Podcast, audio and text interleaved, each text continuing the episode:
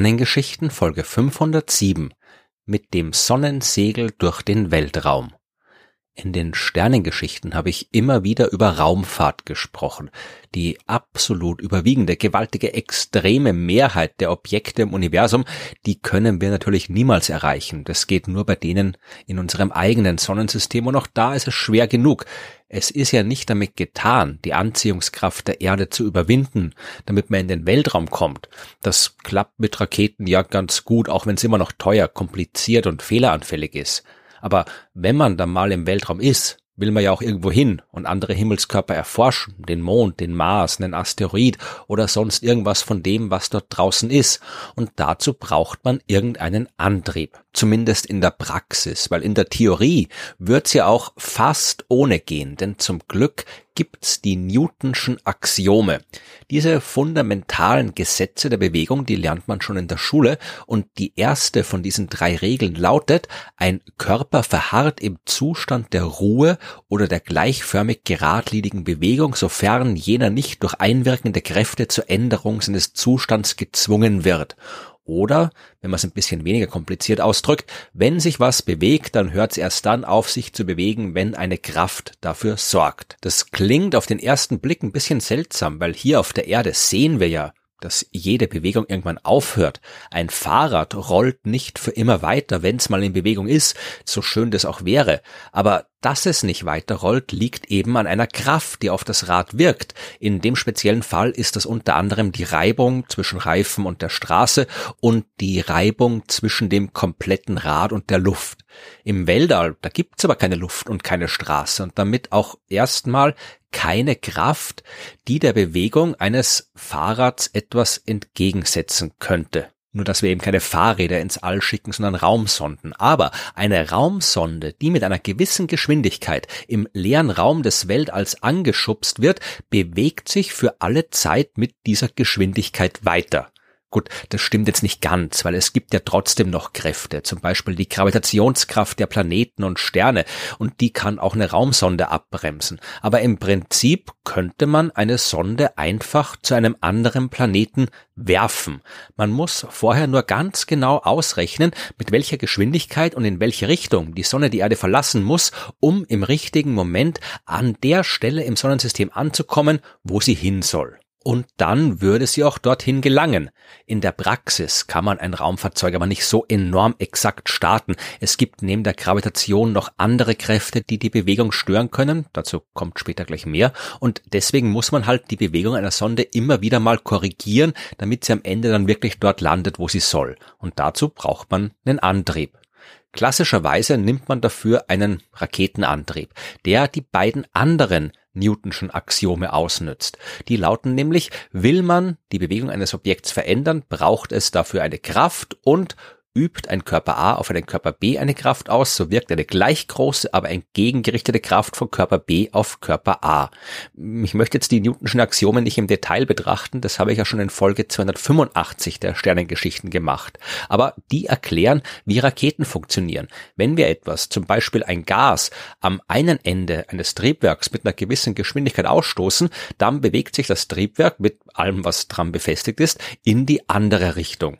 Und genau das macht man in der Raumfahrt. Man macht's bei den großen Raketen, mit denen die Raumsonden ins All gebracht werden, und man macht's mit den kleinen Steuerdüsen, die die Bahn der Sonde später korrigieren. Gas wird ausgestoßen und je nachdem, wie genau man das macht, ändert sich die Bahn entsprechend. Dieses Prinzip funktioniert gut. Das Problem dabei ist aber offensichtlich. Wenn der Tank leer ist, dann geht nichts mehr. Man muss das Gas, das man ausstoßen will, mit ins Weltall nehmen und da es dort keine Tankstellen gibt, kann man nicht mehr steuern, wenn es aufgebraucht ist. Es gibt natürlich auch andere Methoden, um Raumsonden zu steuern. Und wenn man es richtig anstellt, dann muss man die Bahn auch nicht allzu oft korrigieren. Aber je weniger Treibstoff man ins All mitnehmen muss, desto besser. Denn desto leichter ist das Raumfahrzeug und desto einfacher und vor allem billiger kann man es ins All befördern. Andererseits gilt aber auch, je weniger man die Bahn korrigieren kann, desto weniger flexibel ist man.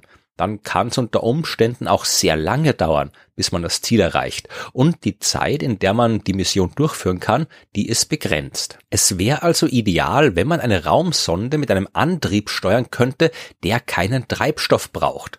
Und bevor jetzt jemand meint, sowas könnte es nicht geben, natürlich geht das. Auf der Erde nutzen wir solche Antriebe schon seit langer Zeit. Segelboote brauchen keinen Treibstoff, die brauchen nur Segel und Wind und kommen damit überall hin. Gut, schön und gut, aber was hilft uns das jetzt im Weltall? Da gibt's ja, wie ich vorhin gesagt habe, keinen Wind. Das stimmt, aber auch dort kann man segeln und zwar nicht mit der Kraft des Windes, sondern mit der des Lichts. Und damit wir verstehen, wie so ein Lichtsegel funktioniert, müssen wir kurz auf die elektromagnetische Strahlung schauen. Denn genau das ist Licht ja. Und elektromagnetische Strahlung kann eine Kraft ausüben. Licht kann drücken. Und auch das mag auf den ersten Blick seltsam erscheinen, denn Licht hat ja keine Masse und kein Gewicht, oder? Wie soll das einen Druck ausüben? Es stimmt schon, dass Licht im alltäglichen Sinn keine Masse hat, aber Licht hat auf jeden Fall Energie, und seit Albert Einstein wissen wir, dass Masse und Energie nur zwei unterschiedliche Wege sind, dasselbe Phänomen zu betrachten. Was Masse hat, hat Energie und was Energie hat, hat auch Masse, wenn auch nicht in dem Sinn, in dem wir das gewohnt sind. Licht mag masselos sein, aber Licht bewegt sich und in dieser Bewegung steckt jede Menge Energie und damit auch Masse. Vor allem aber hat Licht einen Impuls. So bezeichnet man die physikalische Größe, mit der man den Bewegungszustand eines Objekts beschreiben kann. Je mehr Masse und je schneller, desto größer der Impuls. Der Impuls, der hängt also auch von der Geschwindigkeit ab und die Geschwindigkeit ist eine physikalische Größung, die eine Richtung hat. Etwas bewegt sich nicht einfach nur, es bewegt sich immer auch in eine bestimmte Richtung. Und weil der Impuls von der Geschwindigkeit abhängt, hat auch der Impuls eine Richtung. Ich erkläre das deswegen so ausführlich, weil das wichtig ist. Weil dazu müssen wir jetzt nochmal zurück zu den Newtonschen Axiomen. Das zweite Axiom kann man nämlich auch so formulieren. Eine Kraft ist eine Veränderung des Impulses. So, und jetzt schauen wir uns mal Licht an, das sich in eine bestimmte Richtung bewegt. Dieses Licht hat dann natürlich auch einen Impuls und dieser Impuls natürlich auch eine Richtung. Jetzt trifft dieses Licht auf eine reflektierende Fläche und wird, ja, was auch sonst, reflektiert. Das Licht ändert also seine Richtung und damit ändert auch der Impuls seine Richtung, was nichts anderes heißt, als dass der Impuls sich ändert.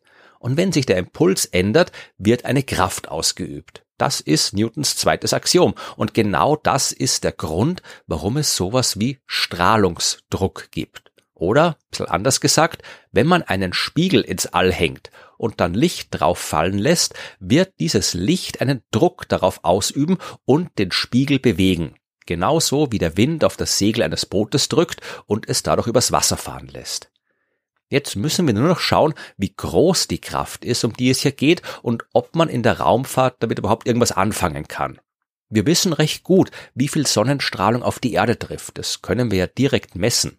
Im erdennahen Weltraum sind das circa 1370 Watt pro Quadratmeter, was, wenn man die entsprechende Rechnung anstellt, einer Kraft von 4 Mikronewton auf eine entsprechend reflektierende Oberfläche entspricht.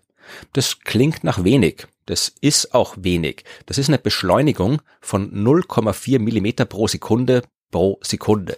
Hätten wir also ein Sonnensegel im All, das einen Quadratmeter groß ist, dann wird's mit einer Geschwindigkeit beschleunigen, die ungefähr der Geschwindigkeit entspricht, mit der ein Gletscher fließt. Und das auch nur, wenn das Segel keine Masse hat und kein Raumfahrzeug dranhängt.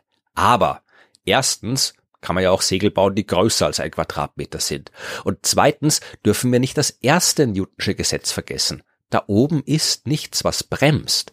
Auch eine kleine Beschleunigung kann groß werden, wenn man nur ein bisschen wartet. Dieses ein Quadratmeter Segel aus dem Beispiel von vorhin, das wird in der ersten Sekunde um 0,4 Millimeter pro Sekunde schneller und in der nächsten Sekunde nochmal um 0,4 Millimeter pro Sekunde und in der nächsten Sekunde wieder und so weiter. Mein klar, die Stärke der Sonnenstrahlung wird schwächer, je weiter sich das Ding von der Sonne entfernt, aber die einmal erreichte Geschwindigkeit bleibt, die wächst immer weiter, je länger die Sonne auf das Segel leuchtet. Ein Sonnensegel ist eine tolle Sache. Im Gegensatz zum Wind auf der Erde, der halt mal weht und mal nicht, scheint unser Stern immer. Im Weltall gibt's keine Flaute. In der Theorie ist es also absolut möglich, ein Sonnensegel zu bauen, ins All zu bringen und damit Raumsonden von A nach B zu fliegen. Das hat man schon im späten 19. Jahrhundert gewusst. Das hat schon Konstantin Tsiolkovsky vorgeschlagen, also der Mann, der die Grundlagen der konventionellen Raketentechnik entwickelt hat. Und dass Licht tatsächlich einen Druck ausüben kann, der Dinge bewegt, das hat man ebenfalls schon im 19. Jahrhundert experimentell nachgewiesen. Bis man das Konzept dann aber auch in der Praxis erfolgreich ausprobieren hat können, hat es noch ein bisschen gedauert. Es gab diverse Tests dazu auf der Erde, erste Experimente im Weltall haben dann nicht funktioniert, aber das lag hauptsächlich daran, dass äh, es Probleme mit den Raketen gab, die die Sonnensegel ins Weltall bringen sollten. Erfolgreich war man dann im Jahr 2010. Die japanische Raumfahrtagentur hat Icaros ins All geschickt, eine Raumsonde, die mit vollem Namen Interplanetary Kitecraft Accelerated by Radiation of the Sun heißt. Diese Sonde bestand im Wesentlichen nur aus einem Sonnensegel, das aber immerhin 173 Quadratmeter groß war. Dieses Segel, das war ein Quadrat mit einer Kantenlänge von gut 14 Metern und natürlich hat man dieses riesige Teil nicht am Stück in eine Rakete gesteckt. Das Segel war eine Kunststofffolie, die nur siebeneinhalb Mikrometer dick war. Das gesamte Ding hat ein Gewicht von zwei Kilogramm gehabt und konnte zusammengefaltet werden. Deswegen hat es in der Rakete auch Platz gehabt. Im All hat man es dann in Rotation versetzt und durch die Fliehkräfte hat sich das Segel wieder ausgefaltet. Und natürlich war da jetzt nicht einfach nur eine Plastikfolie, die dann irgendwie unkontrolliert durchs All gewabert ist. Da waren im Segel zum Beispiel auch LCD-Panels eingebaut, von denen man das Reflexionsvermögen steuern konnte. Und das wiederum hat das Verhalten des gesamten Segels beeinflusst, womit man dann das ganze Segel steuern konnte. Und natürlich hat man noch ein paar andere Detektoren inkludiert, die interplanetaren Staub messen und so weiter, weil ein bisschen Wissenschaft muss man ja auch machen. Im Mai 2010 ist Icaros ins All geflogen, im Juni war das Segel entfaltet und betriebsbereit und im Dezember hat man es schon erfolgreich bis zur Venus gesteuert. Da ist sie aber nur vorbeigeflogen. Richtige Forschung hätte man da nicht machen können, weil keine entsprechenden Instrumente mit an Bord waren. Aber die Mission hat auf jeden Fall gezeigt, dass Sonnensegel durchaus in der Lage sind, Raumsonden vom Planet zu Planet zu fliegen. Nach Icaros gab es noch diverse andere erfolgreiche und gescheiterte Missionen zur Erprobung von Sonnensegeln. Bis die standardmäßig in der Raumfahrt eingesetzt werden, wird es vermutlich noch ein bisschen dauern. Aber es wäre überraschend, wenn diese Technik irgendwann nicht in großem Maßstab genutzt wird. Ein Sonnensegel ist leicht und wenn es nicht unbedingt besonders schnell gehen muss, dann ist es ein idealer Antrieb für Reisen im Sonnensystem. Und wenn schnell gehen muss, könnte man hier auch ein bisschen nachhelfen. Man könnte zum Beispiel starke Laser auf der Erde installieren und sie von dort auf das Sonnensegel richten. Denn das, was die Sonne kann, kann ein Laser natürlich auch. Und wir können das Segel damit ein bisschen stärker beschleunigen, so wie wenn wir irgendwie gewaltige Ventilatoren aufstellen würden, um damit Segelboote anzutreiben. Und wenn wir irgendwann zu einem anderen Stern reisen wollen, dann bleibt uns vielleicht gar keine andere Möglichkeit, denn diese Reisen dauern so lange, dass wir gar nicht genug Treibstoff mitnehmen könnten. Wenn wir aber ein Sonnensegel ausreichend stark anschieben, dann hat es beim Verlassen des Sonnensystems vielleicht eine ausreichend hohe Geschwindigkeit, um in ein paar Jahrzehnten bis zu einem anderen Stern zu kommen. Zumindest theoretisch wäre das möglich, man kann das ausrechnen. Ob es aber auch tatsächlich passieren wird, ist eine ganz andere Frage. Aber es ist schon irgendwie eine schöne Vorstellung, dass wir das Universum irgendwann einmal so erforschen, wie auch die Erforschung der Erde begonnen hat, mit Weltraumsegelbooten, die das dunkle Meer des Kosmos durchkreuzen und von einer Sternenlichtinsel zur nächsten segeln.